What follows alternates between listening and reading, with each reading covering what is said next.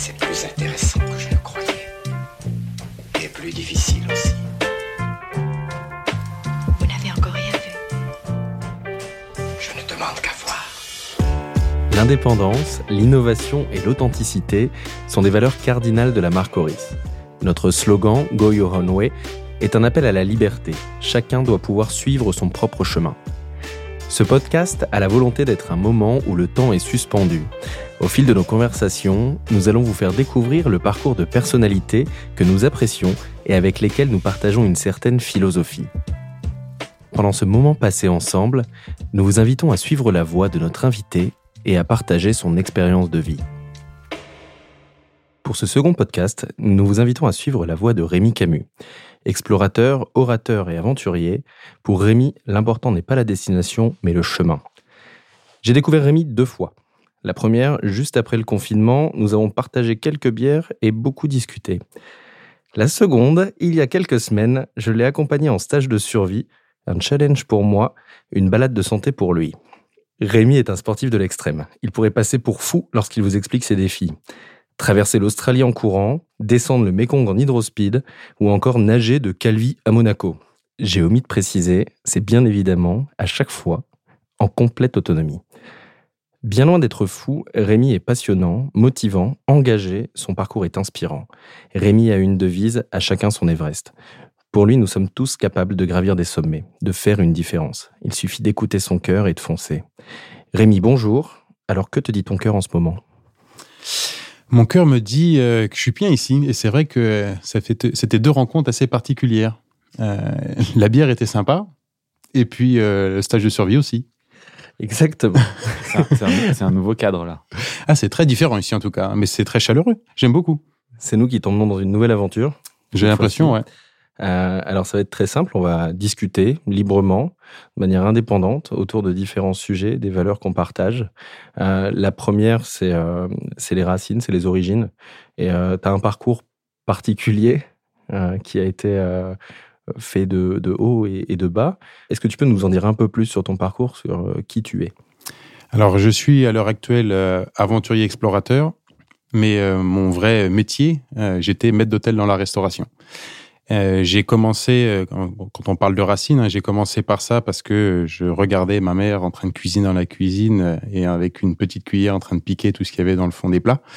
Et j'en ai décidé de faire un, métier, la restauration. Donc je suis parti au lycée pour apprendre les bases de la restauration. Mais habitant en plein milieu de la campagne et vraiment très reculé de la ville, je passais plus souvent mes vendredis soirs et mes samedis soirs dans les forêts en train de faire des feux. Et j'avais cette, euh, voilà, ce, ce moment, cette envie de, de partager les choses avec les personnes et notamment d'être en lien avec, euh, avec l'environnement. Donc j'ai ces deux côtés euh, qui m'ont toujours vraiment très attiré et puis on a toujours besoin de faire, de gagner un peu sa croûte. Et donc la restauration a été mon, mon premier, mon premier moteur. J'ai commencé à travailler dans la restauration dans plein d'établissements. J'ai fait les saisons l'été, j'ai fait les saisons l'hiver également, au bord de mer, en montagne. Ensuite, je suis euh, parti en Angleterre parce que j'avais besoin d'apprendre l'anglais. J'en ai tellement euh, appris, j'ai tellement rencontré de personnes qu'on m'a pas forcé, mais on m'a même euh, on m'a mis sur le chemin de dire tu devrais aller en Nouvelle-Zélande, ça a l'air fun. Donc effectivement, je suis parti en Nouvelle-Zélande. J'ai commencé à faire mes premiers voyages. Et puis je suis revenu un petit peu en Angleterre. J'ai rencontré une polonaise qui m'a qui m'a dit de partir en Pologne avec elle. Donc je suis parti en Pologne. J'ai travaillé dans un restaurant. De là, euh, j'ai réussi à la convaincre pour partir avec moi en Australie. Et on a continué, voilà, l'Australie, l'Asie du Sud-Est. Et euh, parce que j'avais envie de de me prouver à moi-même que j'étais capable de faire bien plus que que que d'être un maître d'hôtel. Parce que quand on est euh, quand on est dans la restauration, on est très souvent pointé du doigt. Les gens vous regardent et pour eux, vous êtes juste un serveur. Et il n'y a pas besoin de faire de grandes écoles pour être serveur. En fait, euh, je me suis rendu compte que la plupart de mes collègues de travail, ils étaient tous en train de faire un, master en droit, etc. Et moi, euh, j'avais passé euh, trois années à l'école pour apprendre à porter des assiettes. Et je fais, mais c'est juste pas possible. Enfin, je, je suis pas qu'un serveur. Et j'ai voulu me prouver à moi-même que j'étais bien plus que ça. Et au détour d'une brocante, j'ai rencontré une femme qui vendait plein de livres. Et du coup, l'un des livres a attiré ma, ma curiosité. C'était Au cœur des Amériques, écrit par un franco-marocain qui avait traversé euh, donc l'Amérique d'Alaska à Terra del Fuego J'ai lu le livre en une nuit et ça a été euh, pas la révélation, ça a été le, le coup de pied aux fesses qui m'a dit vas-y, à ton tour. Maintenant, tu peux le faire. Toi aussi, tu es capable de te lancer un- ce, ce genre de défi. Sacré défi. Et, euh, et justement, donc, euh, premier défi pour toi. Et il se concrétise comment? Oui, premier défi, euh, première aventure, première aventure, même sur la préparation. euh, je pars d'une feuille blanche. euh, c'est quoi une aventure? Quand on veut se lancer dans un métier comme médecin, on a un parcours qui est tracé, qui est assez simple. On va en, faculté de médecine, etc. Moi, j'ai cherché un diplôme de Dora l'exploratrice. il n'y avait pas. Indiana Jones, il est trop vieux. Donc, on fait comment pour être explorateur? Comment on fait pour être aventurier? Et en fait, j'en avais aucune idée. Il faut monter un dossier, il faut rencontrer des gens, il faut euh, montrer, démontrer que ce qu'on veut faire est, est logique et, euh, et réalisable. Et euh, traverser l'Australie en courant, c'est loin d'être réalisable quand c'est une première fois. Et la plupart des gens que, que je pouvais rencontrer, même des futurs partenaires, me regardaient avec des yeux à me dire euh, Mais euh, il est où le véhicule de sécurité? Et il n'y en a pas. Et vous êtes champion de France de course à pied? Eh non. D'accord, on vous recontactera, monsieur Camus. Et comme ça, euh, ça a duré des mois et des mois. Et il a fallu quand même que je que j'arrive à me convaincre que c'était possible à faire. Donc, je me suis entraîné. Je faisais deux fois 20 km par jour pour être prêt pour cette aventure. Mais j'avais pas de préparateur physique. J'ai fait ça au feeling sans forcément savoir si c'était réalisable. J'ai monté mon projet. J'ai construit ma remorque. Et puis, euh, quand j'ai réussi à avoir les autorisations nécessaires pour le faire, je suis parti en Australie. Et j'ai fait donc les 5400 km entre Melbourne et Darwin en, en autonomie euh, complète, en courant. Donc, on est bien d'accord que tu, n'avais jamais fait ce trajet avant? Alors je l'ai fait, mais au, au volant d'un véhicule. J'avais vu l'Australie, je connaissais l'Australie. C'est pour ça que j'y suis retourné, parce que j'étais triste et c'était même décevant de rencontrer des, les aborigènes. La plupart d'entre eux sont dans les grandes villes, alcoolisés, drogués, et on les laisse un petit peu de, côté. Et je trouvais que cette culture était tellement fascinante qu'il fallait la mettre en avant, mais autrement. Et je voulais euh, être accepté par les aborigènes, non pas comme un simple touriste, mais par quelqu'un qui, respecte vraiment leurs racines. Aller les voir euh, et, échanger avec eux, comprendre leur mode de vie, euh, des gens qui ont vraiment ce, respect de la nature, et puis les vrais habitants de l'Australie, quoi. Je voulais les rencontrer.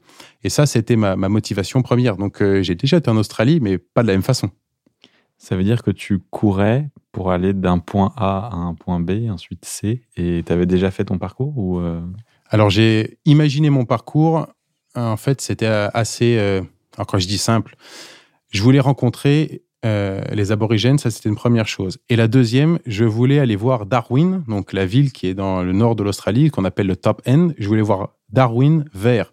Vu qu'il n'y a que deux saisons, la saison des pluies et la saison sèche, euh, à la plupart du temps, quand on, est un simple touriste, on va à Darwin lorsque c'est la saison sèche, et donc tout est brûlé par le soleil. Et là, je voulais voir Darwin vert, ce qui signifie qu'il faut passer Darwin lorsqu'il y a des fortes pluies, voire même des ouragans, chose que j'ai eue à la fin de ma course à, pied.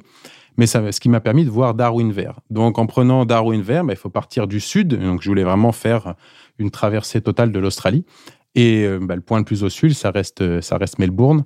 Donc voilà, mon tracé était, était tout imaginé, quoi. Melbourne, Darwin, en passant par euh, les communautés aborigènes les plus, euh, les plus éloignées des grandes villes, car je voulais vraiment être euh, en lien avec eux, vraiment avoir ce vrai contact et non pas être spoilé par des villes voisines.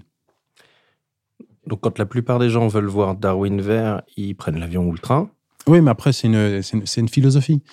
Toi, tu t'es dit, je vais prendre des baskets, Ouais. je vais me prendre une petite carriole derrière moi. Il faut le remettre, euh, donc pour ceux qui n'ont pas l'image, euh, tu avais un petit véhicule à trois roues. Voilà, tu j'ai- tirais J'ai en 26, courant 26 ans, j'ai euh, un joli short noir, un, un t-shirt à manches longues euh, blanc et bleu, une remorque made in France et made in Camus, parce que c'est mon papa qui l'a construite. D'ailleurs, je ne referai jamais de remorque avec mon père, parce que la remorque a été faite avec de la ferraille et de l'aluminium. Donc la remorque à vide pesait 9 kilos, ce qui est complètement ridicule. Voilà. Et la remorque a été testée euh, exactement deux jours avant mon départ. Euh, sur la petite place du village devant chez mon papa. J'ai fait 100 mètres en courant. Et voilà. J'ai dit à mon père, mais tu crois que ça va tenir euh, plus de 5000 bornes? Et il m'a dit, tu me fais pas confiance. Et j'avais tellement la trouille de me prendre une baffe que j'ai dit, ouais, ça devrait aller. Et la remorque a tenu une journée. ça, la soudure a cassé. Donc, Première galère? Première galère. C'est que la première? Oui, c'est- puis c'est le début, hein, c'est vraiment la première journée, quoi. C'est- le mieux, ouais. Et, et tu te dis, euh, j'ai même pas encore fait 50 km. Il me reste encore euh, 5350 km à parcourir. Donc combien de temps pour faire 5400 km J'ai mis 100 jours de course. Ce qui est long et peu à la fois, ça dépend, mais en étant en autonomie complète avec une, remorque. En fait, c'est pas la, c'est pas le fait de courir qui est difficile. Le- Quand on se met dans une, dans une discipline, que ce soit la course à pied, le vélo, peu importe, on a, on qu'un seul, qu'un seul objectif, c'est de mettre un pied devant l'autre. Et c'est relativement simple. Il n'y a pas besoin de penser, on court. Mais une fois que la course est terminée, il y a personne qui vient te masser. Il y a personne qui a préparé ton repas. Il y a personne qui a préparé euh, ton bivouac, qui a monté la tente, qui a allumé un feu, euh, qui est là pour te pour te parler, pour te raconter, pour échanger sur ta journée, pour écrire tes notes. Enfin, vous l'avez vécu tous les deux en- pendant ce stage de survie. Euh, si, si tu montes pas le camp, euh, tu peux passer de très mauvaises nuits. Et, et donc, for- et, et donc forcément, euh, tout ça, ça à prendre en considération. Et quand tu es tout seul, eh bien, il faut mettre tout ça, euh, tout ça en place et ça peut prendre 2, 3 heures, 4 heures. Sauf que quand tu cours déjà entre 12 et 15 heures par jour, euh, 24 heures, c'est quand même euh, relativement court sur une journée. Et ça prend beaucoup de temps, tout ça. T'as d'autres galères? Te retrouver sans eau pendant plusieurs jours? Alors, ça a été l'une des choses les plus difficiles. Je me suis fait piquer par une araignée, une redback. J'ai eu, euh, ah, j'ai eu une altercation avec une personne, je ne sais pas qui est cette personne, en plein milieu du bush, euh, qui, est, qui m'observait toute la nuit et, j'avais juste la trouille, j'avais la main sur mon couteau et je lui dit venez parler avec moi, vous, il vous arrivera rien. Mais en fait, j'avais juste la trouille je savais pas ce qui se passait. Euh, j'ai rencontré les aborigènes, j'ai euh, j'ai souffert du, soleil. Je suis, tombé après une, petite côte sur la route. Je suis tombé à genoux en plein milieu, enfin sur le bas côté, et, et les gens passaient en voiture et ne s'arrêtaient pas. Et on se dit mais je vais crever là, alors que je, suis, à- je viens à peine d'en- d'entamer le désert. Ce qui était quand même relativement euh, compliqué. Il restait encore à peu près euh, 3500 km à parcourir. Et puis euh, voilà, j'ai découvert ce que c'était euh, la rareté de l'eau. Je savais que le désert australien était, euh, était dangereux, était hostile, et puis euh, la, nature est hostile, très hostile. Et je me suis retrouvé sur ce qu'on appelle la back road avant d'arriver sur Alice Spring, qui est la ville en plein milieu de l'Australie. Et je me suis retrouvé voilà avec euh, presque plus d'eau. Et j'ai parcouru euh, quatre jours sans rien à boire. Et, euh, et on se pose 15 000 questions de savoir qu'est-ce qu'on doit faire, qu'est-ce qu'on ne doit pas faire, est-ce qu'on doit poursuivre l'aventure, est-ce qu'on doit s'arrêter? La première chose que j'ai faite, ce n'est pas de me dire je vais chercher de l'eau, c'est ok, je vais peut-être mourir demain. Alors on va faire un truc, et, c'est complètement dingue, mais je ne sais pas si les gens le, feraient, mais moi je l'ai fait comme ça. J'ai posé mon, appareil photo sur un trépied et je me suis pris en photo. Avec un grand sourire parce que je vivais vraiment mon aventure et j'étais super content d'être là. Et je me suis dit, voilà, si je meurs, les gens trouveront mon appareil photo et ils verront la dernière photo que j'ai faite. Comme quoi j'étais quelqu'un de content.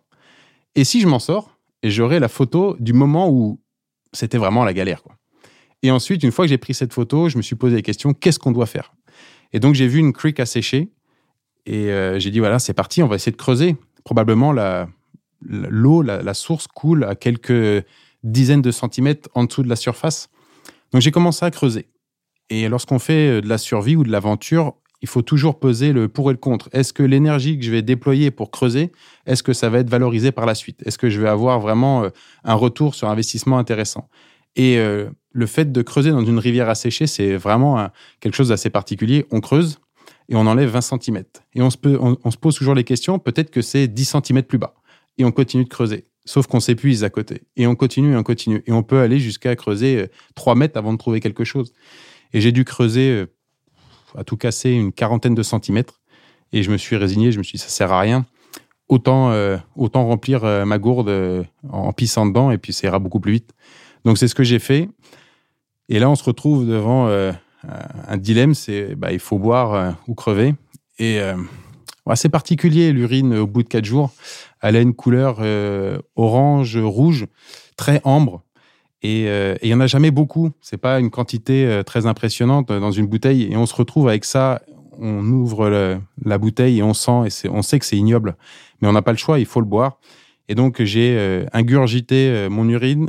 C'est descendu. Donc c'est un truc très chaud. Il faut le boire en plus très rapidement. L'urine, on- a 15 minutes. Au bout de 15 minutes, on va commencer à développer des bactéries à l'intérieur. Donc, on peut pas attendre. Donc, on a l'impression de boire une bière chaude avec pas de goût. Enfin, peut-être un peu trop de goût même. Et du coup, j'ai bu ça et, euh, et c'est tombé dans, dans le bas du ventre et c'est remonté aussitôt. Sauf que le fait de vomir, on perd un fluide très important et il faut surtout pas se, faut surtout pas vomir. Il faut garder tout ça. Et donc j'ai fermé la bouche et j'ai tout ravalé. Et c'est là où je me suis dit waouh, j'ai quand même été très loin dans, la démarche et j'ai réussi à regagner ensuite euh, une petite route. Il y a un monsieur qui est passé en, en 4x4 et il m'a dit si tu continues euh, dans cette direction, d'environ 10-15 km, tu verras une petite maison. Euh, ils ont une petite aire de repos avec un, une petite place de camping tu peux t'arrêter là-bas, ils t'attendent.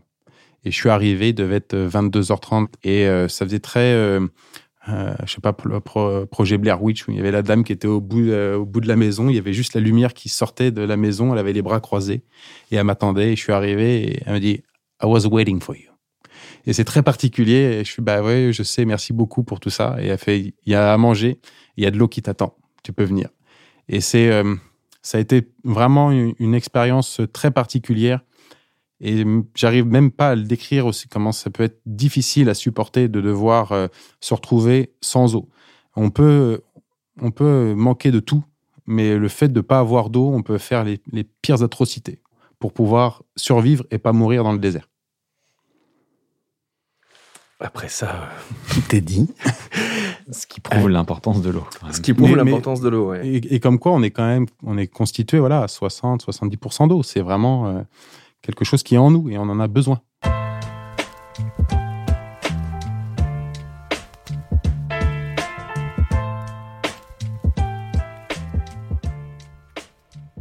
Et après ce moment particulier, tu as compris l'importance de l'eau et tu as voulu, euh, en tout cas un engagement est né en toi, c'est de faire prendre conscience de l'importance de, de, de, sauvegarder ou de, faire attention euh, à cette ressource naturelle euh, qui est rare. Et tu te dis que pour euh, faire prendre conscience à des, euh, au, au, plus grand nombre, bah, tu vas te mettre dans une rivière et tu vas descendre à la nage. Ouais, en fait, tu n'as pas choisi la Loire. Non, j'ai pas choisi la Loire parce que parce que je voulais un, un message fort. Euh, je connaissais l'Asie du Sud-Est et euh, j'avais vraiment apprécié euh, la rencontre avec la, les populations. Et en fait, le, le, fleuve Mekong est un fleuve qui est assez particulier. C'est l'artère principale d'Asie du Sud-Est. On s'en sert sur le transport, on s'en sert sur euh, euh, la culture, l'agriculture. Euh, c'est un fleuve géopolitiquement qui est problématique. il est traversé par, il traverse pardon six pays. Ça part de la partie haute en Chine, après le Tibet. On traverse ensuite la Birmanie, la Thaïlande, le Cambodge, le Vietnam le Laos. Et en fait, tous ces pays euh, ont, essayent en tout cas de s'accaparer une petite partie du fleuve pour pouvoir produire notamment euh, les barrages hydroélectriques. Et donc, depuis une quinzaine, vingtaine d'années, le, le, Mekong est, juste euh, damé du, début jusqu'à la fin avec des barrages hydroélectriques. Donc, il y a des grosses tensions entre les pays. Et puis, c'est l'un des pays dans le top 10 les plus pollués au monde. Donc, euh, je trouvais que c'était juste euh, parfait pour essayer de comprendre euh, les populations locales. Et en fait, j'avais connu ce que c'était la rareté de l'eau en Australie et euh, je voulais voir l'inverse, l'abondance de l'eau. En Australie, j'avais la rareté de l'eau et là, j'avais euh, une abondance d'eau, pas forcément de bonne qualité, mais j'avais l'abondance de l'eau. Et comment est-ce que les peuples arrivent à gérer cette, cette répartition sur l'eau? Et c'était vraiment très intéressant. Et effectivement, je voulais pas le faire en courant parce que j'avais déjà fait quelque chose en, quelque chose en courant. Donc je me suis lancé ce, ce défi, me dire, euh, ok, je l'ai fait en courant, euh, maintenant je vais essayer de faire quelque chose à la nage. Mais il fallait apprendre à nager. Alors exactement, tu me coupes la, tu me coupes l'herbe sous le pied. Il euh, faut remettre dans le contexte que ni avant l'Australie, euh, ni avant le Mekong, tu n'es un sportif professionnel. Pas du tout. Je, suis pas, je suis pas sportif professionnel, mais euh, j'ai cette chance d'avoir une, une, base génétique pas trop mal. mais mon père est quelqu'un, voilà, la famille Camus, c'est des gens assez trapus et assez résistants. Et du coup, j'ai hérité de ces gènes-là, donc ça me permet d'avoir une bonne base. Et puis vivant à la campagne, euh, ben, on n'a pas beaucoup le choix que, même si on fait pas de sport, on n'a pas beaucoup le choix que de se déplacer avec nos deux jambes. Donc, euh, je suis plutôt actif comme, comme enfant. Alors certes, tu as grandi euh, dans les pays de la Loire. Quand tu pars sur le Mékong, tu ne sais pas nager, comme tu m'as dit. Enfin, tu, tu sais te mettre dans un bassin et nager, mais euh, dans, un, dans l'eau vive, Non, j'y connais rien du tout. autre chose. Effectivement. Et quand j'ai imaginé mon, mon projet, en fait, je l'ai pris un peu euh, à l'envers euh, sur l'organisation. C'est que j'ai commencé à me, à me mettre à la piscine et à faire des longueurs euh, en crawl, car le but premier du, du projet, c'était de faire la descente du Mekong à la nage. Mais quand je me suis retrouvé en bord de piscine et puis que le maître nageur est venu me voir en me posant une question, tu prépares une compétition? Et je lui ai répondu non, je vais descendre le, le Mekong à la nage. Et là, quand j'ai regardé, j'ai vu ses yeux en fait, j'ai vu son regard et il avait l'air inquiet. Et euh, je me suis dit ah, d'accord. Et là, il m'a dit tu sais Rémi, tu devrais aller à à Issoudun, donc c'est une, petite ville euh, pas très loin de, de Bourges où est-ce que je me suis entraîné. Et il y a un club de nage en eau vive. Et il me dit tu devrais aller les rencontrer, ils seront sûrement de bons conseils. Je oh, t'as raison, ça devrait être une bonne idée. Et je me suis rendu là, je me suis rendu là-bas un jeudi soir et j'ai échangé avec le, avec le club. Et pour pas passer pour un crétin, il je me rappelle, il m'a même posé cette question. Mais du coup, le Mekong, le- c'est classé combien? Et là, je savais même pas ce que ça voulait dire, une classification de rivière, quoi. Donc, je fais une classé combien? Il fait, oh, ça doit être violent, quoi. Ça doit être du classe 5, classe 4. Je fais, oui, oui, ça doit être ça, en fait. Ouais, ouais. Et, euh, et en fait, dans leur regard, j'ai bien vu que quand je leur expliquais que je voulais le descendre à la nage pure, et ils m'ont ils m'ont dit tout simplement, tu sais Rémi, euh, à la nage pure, tu devrais faire entre 200 et 300 mètres avant de finir noyé, quoi. Et en fait, sur 4400 km, ça fait court. Donc, euh, ils m'ont conseillé de venir avec eux pour pratiquer ce qu'on appelle la nage en eau vive, euh, l'hydrospeed. Et donc, je me suis retrouvé avec eux sur un bassin, bah, les bassins de loisirs, hein, avec une, activé par une pompe qui te permet de tourner en rond. Mais tu apprends les mouvements de l'eau, tu apprends à lire une, une rivière. Et je me suis retrouvé un samedi matin avec eux et j'ai tellement apprécié que j'ai dit voilà, c'est avec ça que je vais le faire. Je vais descendre le Mekong avec un hydrospeed. Qu'est-ce que c'est un hydrospeed? Un hydrospeed, c'est un flotteur en mousse. Euh, c'est de la, la mousse plasto-azotée. C'est comme les planches qu'on a à la piscine. Elles sont euh, thermocollées. Et puis, on, les, euh, on va venir les, les tailler à l'intérieur pour pouvoir passer les mains. Et donc, ça nous fait un amortisseur pour pouvoir descendre les rivières. Et c'est exactement la même pratique que le kayak. Le kayak, on est sur l'eau, alors que l'hydrospeed, on est à moitié immergé dans l'eau. Et on a la tête en avant. Et ça nous permet de lire la rivière et de pouvoir euh, utiliser les mouvements d'eau pour euh, euh, ne pas trop se prendre de pierre. Si vous voyez ce que je veux dire, vu que vous l'avez pratiqué aussi. On voit un petit peu. ouais. Oui, vous voyez. Bon, voilà. Donc, euh, C'est pensé pour Arnaud. Et du coup, on, on- t'as mis combien de temps de préparation pour ça? Alors effectivement, ça a été beaucoup plus long que l'Australie. Euh, j'ai mis un an et quatre mois à le préparer, tant sur le plan physique parce que je- il fallait que je m'entraîne, il fallait que j'apprenne à, palmer de plus en plus fort, que sur le plan administratif. Euh, on n'est pas en Australie, là, on est vraiment en Asie du Sud-Est. Les, euh, les communautés, les, les pays traversés sont pas du tout la même. la même, de la même simplicité que, que dans le bush australien. En Australie, avec un visa touristique, on fait un petit peu ce qu'on veut. Là, il fallait traverser six pays.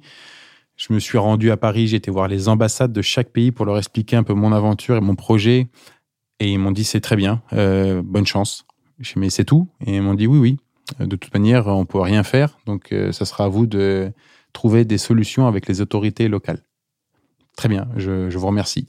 Et ça a été comme ça, en fait, c'était l'aventure dans l'aventure, parce que le fait de descendre le fleuve en hydrospeed était déjà une aventure, parce qu'on était sur des classifications de rivières importantes, et puis euh, c'était une première, quoi. Personne n'avait jamais fait ça.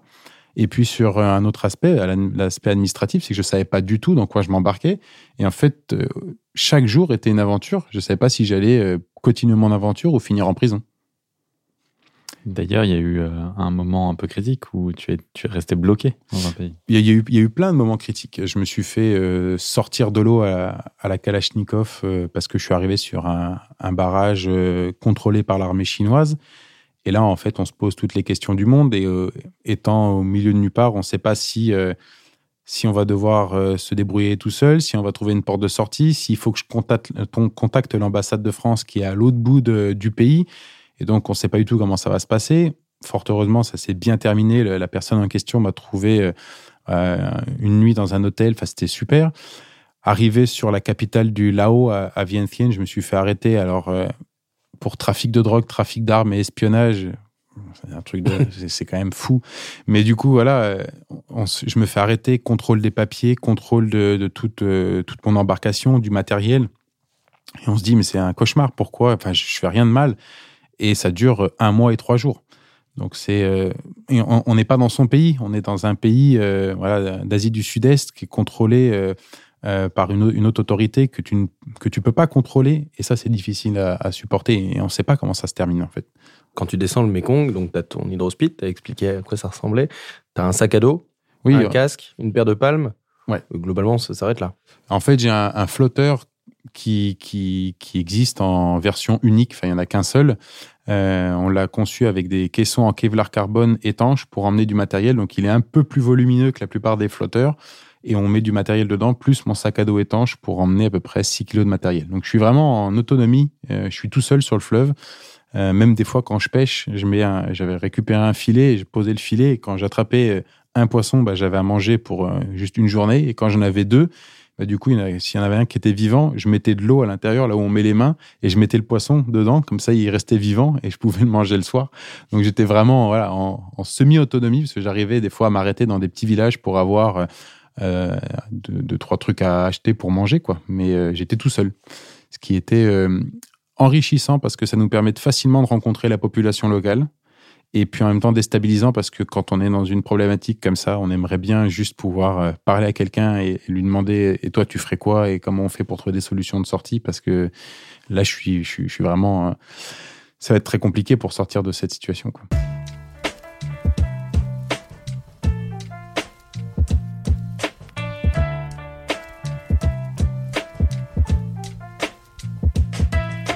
Justement, quand on te connaît, on, sait qu'il y a une vraie authenticité euh, chez Rémi Camus.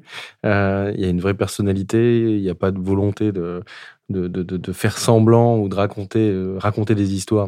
Quand tu descends, enfin quand tu fais ces aventures, tu as un rapport aux gens et surtout sur le Mekong, tu as une volonté d'aller vers les populations. Pour moi, c'est important de rencontrer les gens. C'est même plus que ça. ça- Je voyais pas du tout l'intérêt de, de faire cette aventure si je pouvais pas aller les rencontrer. Euh, je voulais vivre avec eux, je voulais partager des moments avec eux, je voulais euh, les voir rire, les voir pleurer, je voulais euh, comprendre leur quotidien. Et ça, c'était c'était une très belle aventure, des très belles rencontres, beaucoup de partage. Et j'ai eu, je sais pas combien de, de rencontres sur tout, sur tout l'aventure. Ça a duré quand même six mois. Donc pendant six mois, on a le temps de rencontrer plein de personnes et puis des, des populations euh, très pauvres, d'autres un peu plus riches. Et, euh, et c'est ça pour moi l'aventure. C'est pas uniquement de le, vivre. euh, Moi, j'ai besoin de le vivre personnellement, en moi, de prendre conscience que que je suis vivant. En fait, c'est dans la douleur que je, je perçois en fait que je suis vivant. Et j'ai besoin d'être au plus mal pour me sentir vivant. Ça paraît un peu contradictoire, mais j'ai besoin de ça. Et, mais j'ai besoin aussi de rencontrer, j'ai besoin de comprendre, et, c'est en allant vers les autres qu'on qu'on comprend beaucoup plus de choses. Cette expérience, elle t'a amené euh, vers d'autres expériences, euh, beaucoup plus autour de l'eau aujourd'hui et, euh, de la survie. Il y a eu le Tour de France à la nage, avec une volonté, encore une fois, de faire prendre conscience de l'importance de l'eau. de l'importance de l'eau et de, sa fragilité, du, la fragilité du biotope dans lequel, dans lequel on évolue. Le- L'eau est, un élément qui est, qui est magique, qui peut, être, il peut être catastrophique. On en a vu il n'y a pas très longtemps avec des pluies torrentielles dans le sud de la France, mais ça apporte la vie également et on a besoin de l'eau.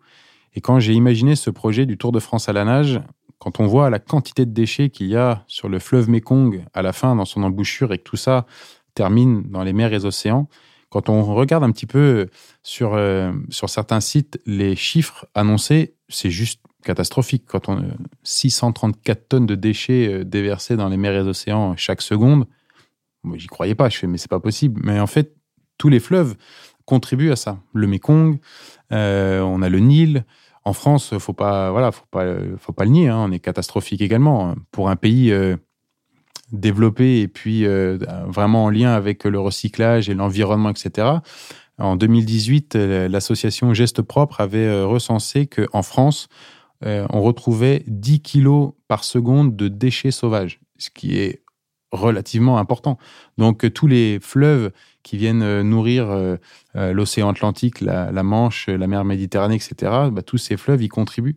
Et j'ai voulu voilà sensibiliser les gens et montrer que ce qui se passe à l'autre bout de la planète, ça peut, ça peut nous nous alerter et, ça doit également nous alerter.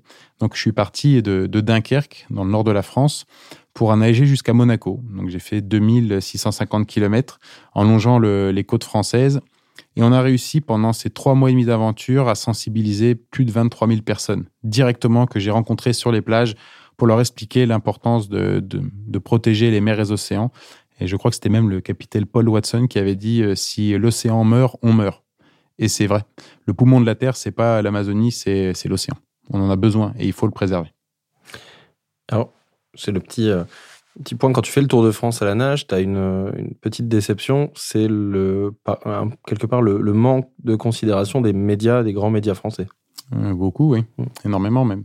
on, a les, petits, euh, les, les, journaux, voilà, pour pas les citer, mais tous ceux qui sont sur la, sur la côte, qui sont très présents. Mais après, c'est vrai qu'on a euh, peu d'écoute euh, de, la plupart des, grands médias. Euh, j'arrive à Monaco où je suis accueilli par le, par le SAS Prince Albert II et je trouve ça fantastique d'avoir une écoute d'une, de, quelqu'un d'aussi important que lui, qui est une personne, une personnalité vraiment importante sur la préservation des, du milieu marin. Et j'ai, j'ai, au moins cette chance-là. Mais c'est vrai que je suis assez déçu malheureusement de, du manque de, d'écoute de, par rapport à ce projet-là. Non pas parce que c'est moi, je m'en fous, c'est pas mon projet qui est important, c'est le message. Euh, on, est vraiment dans une problématique où il faut euh, aller bien plus que sensibiliser, il faut, faut, faut faire des actes. Là, il faut avancer, il faut aller vite. Et est-ce que tu penses que c'est le, on aime parler euh, dans les grands pays de, ce qui se passe à l'étranger, puis de pointer du doigt sur, enfin, sur les, mauvaises habitudes ou justement les déchets qui sont rejetés dans le Mekong ou quand on va à Bali, et puis tout le monde s'offusque. Mais par contre, quand c'est chez nous, c'est un peu plus délicat et mieux vaut cacher ou ne pas en parler. C'est très compliqué de, juger des gens. Sur le Mekong, on pouvait pas, on peut pas les juger. Ils ont un mode de vie très différent d'une autre. La plupart des gens que j'ai pu rencontrer euh, vivent euh, directement avec le fleuve, sur le transport, sur la pêche, sur la, sur la, culture du riz. Euh, quand on parle de circuit court, je crois que c'est même eux qui l'ont inventé, parce que des fois, j'ai resté sur des maisons flottantes et on mangeait. Et quand je leur demandais où étaient les toilettes, ils m'ouvraient juste une porte. Et il y avait juste deux barreaux soudés. Et donc, tout tomber directement dans, dans, dans, le fleuve. Donc, les poissons venaient manger. Et ensuite, ils avaient les filets juste à, 100 mètres. Ils ramassaient les poissons pour les manger. Et ils prenaient l'eau juste au bord de, leur maison pour faire chauffer, pour faire du thé. Donc, on avait vraiment un circuit court. C'est très, très court. C'est très court. Et je trouvais ça extra.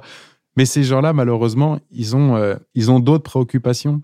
Euh, la plupart des gens que j'ai rencontrés, ils m'expliquaient, mais j'ai une femme, j'ai des enfants, euh, qu'est-ce que je leur donne le soir à manger? Et en fait, l'écologie, le recyclage, le développement durable, pour moi, ça a été créé par des gens qui ont le temps et l'argent de le faire. Dans ces pays-là, euh, les infrastructures ne sont pas là. Quand on est euh, au bord du Mékong, dans des endroits très, très encaissés, la ville la plus proche, des fois, se trouve à 100, 150 km sur des routes complètement défoncées. Même une moto de cross, ça passe pas. Euh, je me vois pas avec une petite mobilette à emmener tous mes déchets pour les emmener dans un centre de, de tri qui, qui, n'existe pas. Euh, donc euh, forcément, euh, les infrastructures ne sont pas là. Et puis l'éducation, il n'y a pas d'éducation là-dessus. On commence à y venir. Donc c'est difficile d'aller leur pointer du doigt et mmh. leur dire ce que vous faites, c'est pas bien.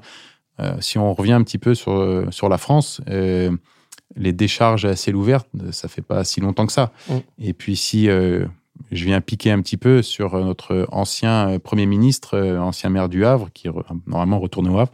Euh, il y a une décharge que j'ai vue à ciel ouvert qui s'appelle Dolmar, qui est à une dizaine de kilomètres du Havre et qui est en bord de falaise et qui est ravinée par les vagues et la houle lorsque les conditions de mer sont un peu, un peu dures et un peu difficiles. Donc voilà, balayons devant notre porte avant de, avant de balayer devant celle des autres.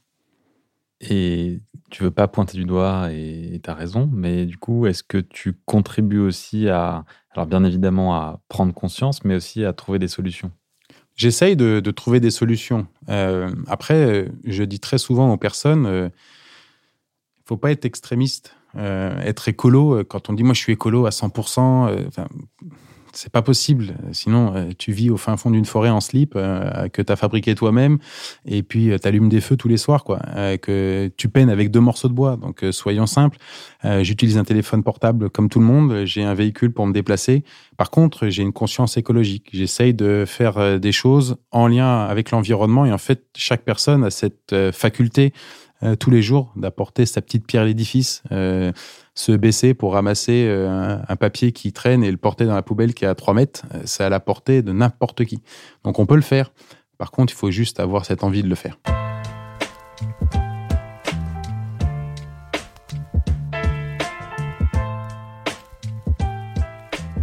Justement, tu, expliques que tout le monde peut faire la différence, euh, qu'il ne faut pas forcément se mettre des objectifs inatteignables. Chacun peut avoir son Everest, c'est d'avoir des objectifs à la portée de tout le monde et que c'est l'accumulation de ces petits objectifs qui vont faire euh, bah, un, changement majeur. Oui, oui, et puis euh, mettre même des fois un objectif euh, trop gros, pour certains, ça peut être difficile, difficilement atteignable. Donc avoir des petits objectifs, encore une fois, ça vous permet de sortir de, la zone de confort et puis d'aller flirter avec quelque chose qu'on n'a pas l'habitude de faire.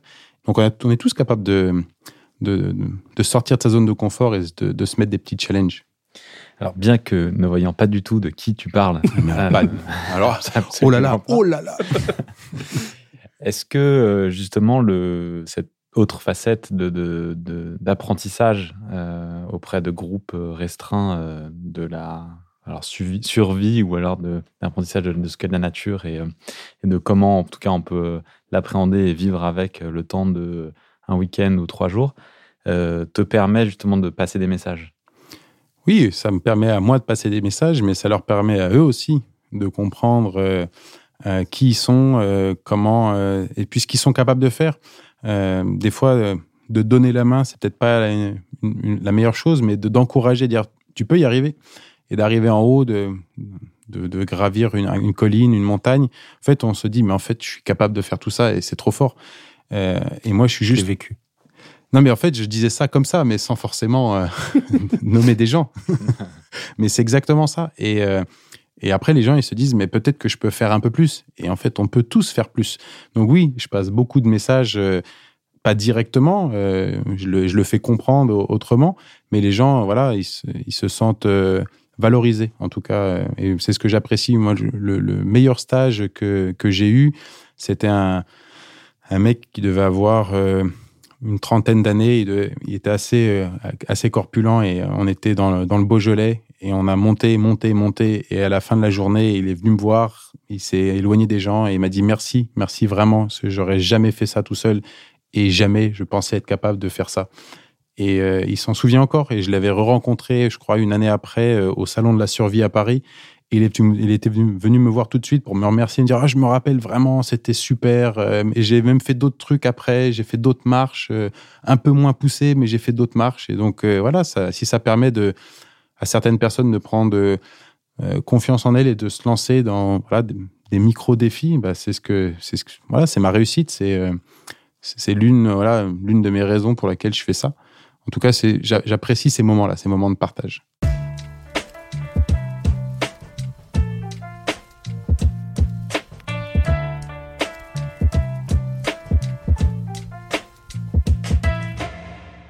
Quand on part en, survie ou en aventure avec, toi, on part, euh, on, pense, euh, on part léger quand même.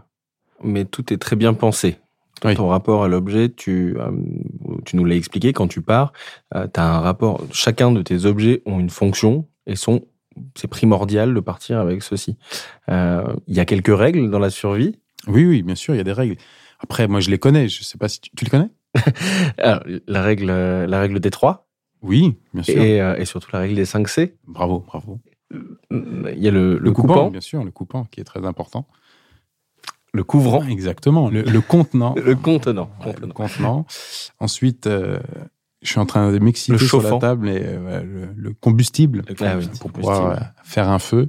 Et puis ensuite, un cordage pour, pour pouvoir faire une fixation, faire un abri, etc.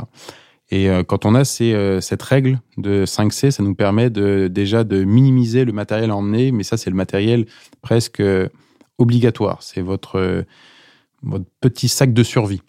Qu'avec celui-ci, normalement, vous pouvez tenir un, deux jours avant de regagner les secours, etc. La règle des trois, ça reste une règle sur la priorité. C'est Xavier Maniguet qui avait mis ça en place, quelqu'un qui travaillait également sur, sur de la survie. Hein. Et euh, la règle des trois, euh, c'est une règle dans le temps qui est basée sur euh, les conditions de ce qu'un être humain est capable de, supporter. On parle de trois secondes d'inattention. Ensuite, messieurs. Trois minutes. Trois minutes. Sans. sans respirer. Exactement. Sans oxygène dans les organes vitaux. Pardon. Voilà. Ensuite, on Trois heures. Alors, merci Gabriel. de rebondir là-dessus. Très, très bon, Gabriel. Trois heures sur de la régulation thermique. Mm-hmm. Donc là, voilà, on ne peut mhm. pas accepter trop de variations euh, au niveau des températures. Trois jours sans, boire. Exactement. Trois semaines. Trois semaines, c'était. Euh, sans manger. l'hygiène. Ah non, c'est sans, manger. Sans, manger. Trois mois sans hygiène. Sans hygiène corporelle et trois ans sans. Euh, Contact humain. Exactement, où on parle à un ballon qui s'appelle Wilson, par exemple. Et en fait, cette règle, la règle des trois permet de fixer ses priorités de savoir ce qu'on doit mettre en place en fonction euh, du biotope dans lequel on évolue, de ses conditions physiques, mentales, euh, de, de, ce qu'on a comme connaissance, de ce qu'on euh, ce qu'on doit faire en fonction de si c'est un environnement hostile, etc. Et donc euh, avec ça, on arrive plus ou moins à, à se fixer euh, voilà les, les, choses à faire en priorité. Le sommeil ne fait par exemple ne fait pas partie de la règle des trois, mais il joue pour beaucoup. une, une deux, trois mauvaises nuits peut justement aller aux trois secondes d'inattention, mmh. etc. Et on perd de l'énergie, on se fatigue, on, commence à réfléchir à peu près comme un bulot. Et puis, euh, et puis du coup, euh, on, attrape froid plus facilement. On, on prend, on pense pas à, chercher de l'eau, à aller se nourrir. Et on, voilà, on, si on n'est pas conscient de tout ça, on peut très facilement basculer sur quelque chose de bien plus difficile, voire euh, bah, trash, mortel, etc. Donc il faut, euh, il faut prendre tout ça en considération. Et la nature est belle, mais c'est vrai que parfois, elle peut, elle, peut être très surprenante. Alors la règle des trois, tu vas devoir bientôt la, remettre en, application, en tout cas je l'espère, en, traversant la mer Méditerranée, euh, en partant de Calvi pour rejoindre Monaco, avec l'idée de sensibiliser encore une fois euh, sur l'eau et le corps humain. Donc là, il y a une volonté quand même de d'étudier de, en fait quels peuvent être les les effets de l'eau euh, sur le corps humain, sur un corps immergé pendant 15 jours, en autonomie, en train de tirer euh, une petite embarcation dans laquelle tu vas dormir, dans laquelle tu vas vivre. Euh, donc là, les 3 secondes d'inattention, les 3 minutes, les 3 heures vont être extrêmement importantes. tu peux nous dire un peu plus de ce projet? Alors c'est un, projet qui, qui permet de, de pousser les portes du, de l'impossible. Euh, le Calvi Monaco, en fait, euh, c'est une entre guillemets une première étape. Si euh, si on arrive à faire cette traversée en totale autonomie et sans assistance, est-ce que on peut faire plus? Est-ce qu'on peut faire 500 km, 1000 km de nage en totale autonomie? Et après, la question, c'est est-ce qu'un être humain est capable de faire un tour du monde à la nage sans, sans assistance? Et, euh, et, en fait, il y a plein de choses très intéressantes sur euh, le corps humain, sur l'aspect scientifique, euh, sur l'aspect physiologique, euh, musculaire, euh, de se retrouver seul. Encore une fois, c'est la même chose qu'en Australie. Courir toute la journée, c'est quelque chose qui est relativement basique, mais de devoir le soir mettre en place son bivouac, etc., c'est énergivore. Et là, je vais avoir les mêmes conditions, c'est-à-dire le soir, après avoir fait mes mes 9-10 heures de nage, il va falloir que je puisse euh, commencer à, mettre en place euh, mon bivouac, ma nourriture, etc. sur une, embarcation flottante. Euh, et, et, là, je parle vraiment lorsqu'on est sur des conditions de mer calme. Calvi Monaco, ça fait environ 170 km, ce qui n'est pas très long en soi comparé au Tour de France à la nage. ça peut être fait entre 10 et 15 jours mais on est sur des conditions de mer euh, favorables. Euh, j'imagine la même chose dans 1m50, euh, 1m50 de creux, 2 mètres de creux, parce qu'on peut les avoir facilement en Méditerranée.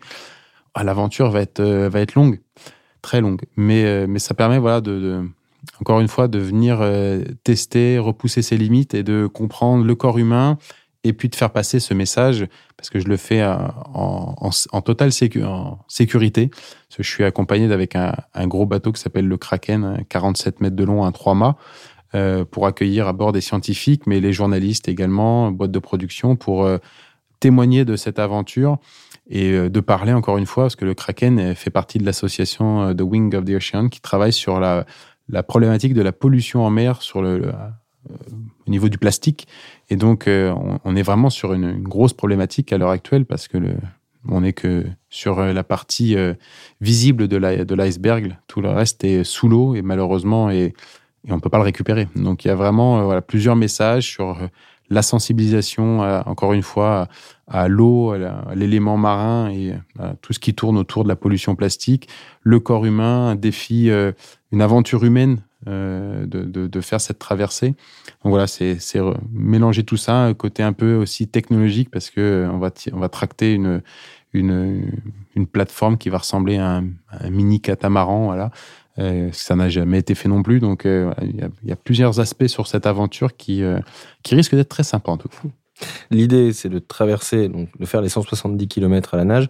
Un Ironman, par exemple, c'est combien de kilomètres de nage sur un, triathlon? Alors, c'est 3 km 8. Voilà, donc là, tu en fais 170. Ouais, c'est ça. Tu ne remontes jamais, on l'espère en tout cas, tu ne remontes pas sur le, Kraken. Ah non. L'idée, c'est que tu dormes sur ta plateforme, plateforme. que tu as créée, imaginée. Donc, euh, tu, tu manges. Je mange sur ma plateforme. En fait, sur ta plateforme. Le bateau est là si vraiment il y a un problème et qu'il faut te repêcher. Voilà, c'est ça. La, euh, plateforme sert de, lieu de vie euh, et, voilà, je vais avoir ma nourriture à bord, euh, un désanalisateur d'eau salée pour pouvoir consommer de l'eau douce régulièrement. Donc, je suis autonome sur ma traversée. Ils sont juste là pour assurer la sécurité et puis en même temps prévenir les usagers de la mer, mmh. notamment des gros cargos ou de livraison euh, touristique, etc., entre, entre la Corse et la France aussi. Ce qu'il faut bien comprendre, c'est que l'eau salée n'est pas un, enfin, n'est pas un ami euh, de l'homme en soi. On le sent quand on va à la mer. Et puis il y a le, le, fait aussi que l'eau salée n'est pas consommable telle qu'elle. Euh, on va se déshydrater bien plus vite. Il faut forcément la coupler avec de l'eau douce si on veut la consommer. Et, et ça prend, encore une fois, une, il y a un défi supplémentaire dans l'aventure, c'est que la, plateforme que je vais tracter euh, sera tractée à la force de mes palmes. Et donc, euh, le poids est, vraiment très important. Donc, on ne peut pas avoir un désanalisateur d'eau salée euh, très complexe. Il faut que ça reste très simple.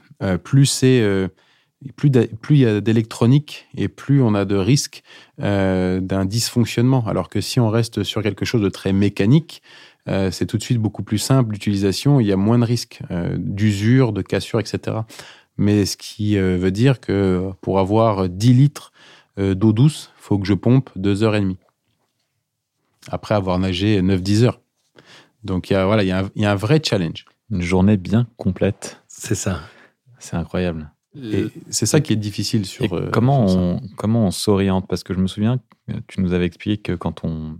Alors, sur Terre, quand on marche, on a plus tendance à faire des, des tours ou en tout cas à ne jamais aller droit euh, si on sait pas, si on pense aller euh, euh, d'un point A à un point B, on n'y arrive pas sans, sans un, une boussole et une carte IGN. là, sur, dans la mer, comment tu vas t'orienter? On est en train justement d'imaginer avec, avec mon partenaire, voir comment est-ce qu'on peut euh, optimiser ça pour pas que ça soit euh, trop compliqué, soit avec, euh, soit avec une montre, soit avec un GPS intégré, quelque chose pour que je puisse garder un, un cap facilement. La, problématique en mer, c'est que on n'a pas de point fixe à l'horizon. ça reste une étendue vague qui ne fait que bouger, et donc on n'est jamais sûr de de, de, de, la bonne direction. Mmh. Et de se déplacer de quelques degrés à gauche ou à droite, ça paraît insignifiant, sauf que quand on doit regagner euh, les mètres perdus, etc., bah, c'est tout de suite de, un effort en, plus. Donc on est en train de voir justement comment pallier à ce, à ce problème-là, qui est un, gros problème sur l'aventure en soi, parce que là, on a, je sais que je vais pas avoir euh, euh, vu sur la, la, la, France ou Monaco tout de suite, je vais l'avoir au bout de 5, 6 jours de, navigation. Donc, euh, ça va être un, réel, problème là-dessus. Donc, on est en train de, pallier pour voir comment, comment s'orienter voilà, pour euh, que je puisse euh, nager droit, à peu près. c'est le même principe que la marche. On nage toujours, on a toujours un bras plus fort que l'autre Ouais. et du coup, on va dévier sur, euh, sur sa trajectoire.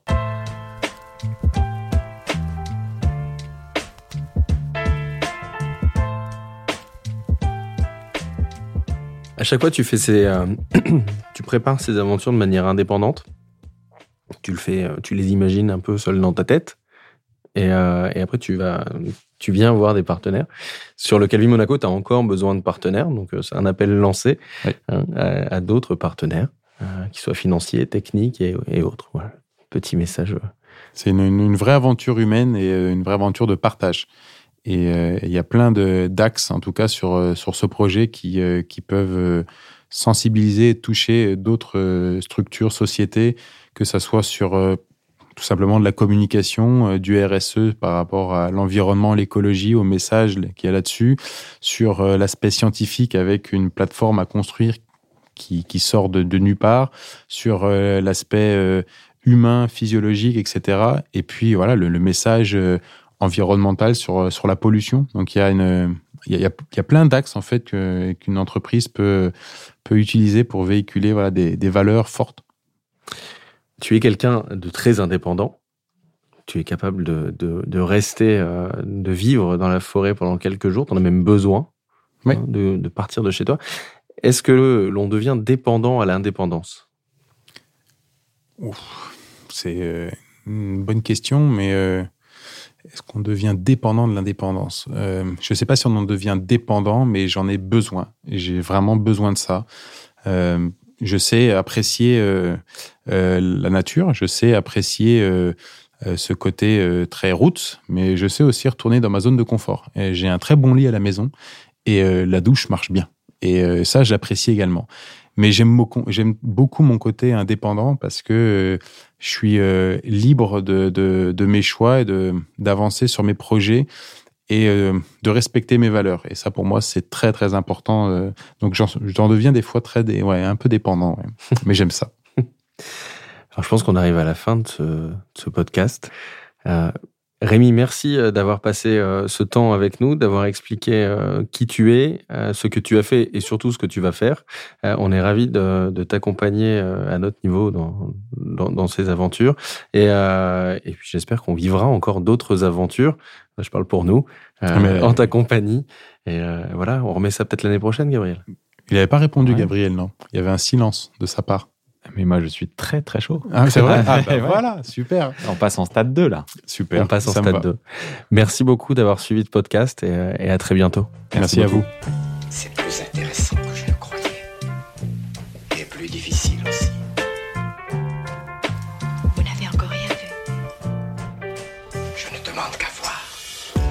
Merci d'avoir écouté cet épisode de notre podcast Suivre sa voie. Vous pouvez nous retrouver sur les plateformes iTunes Podcast, Deezer, Spotify, ainsi que tous les réseaux sociaux de la marque Horis.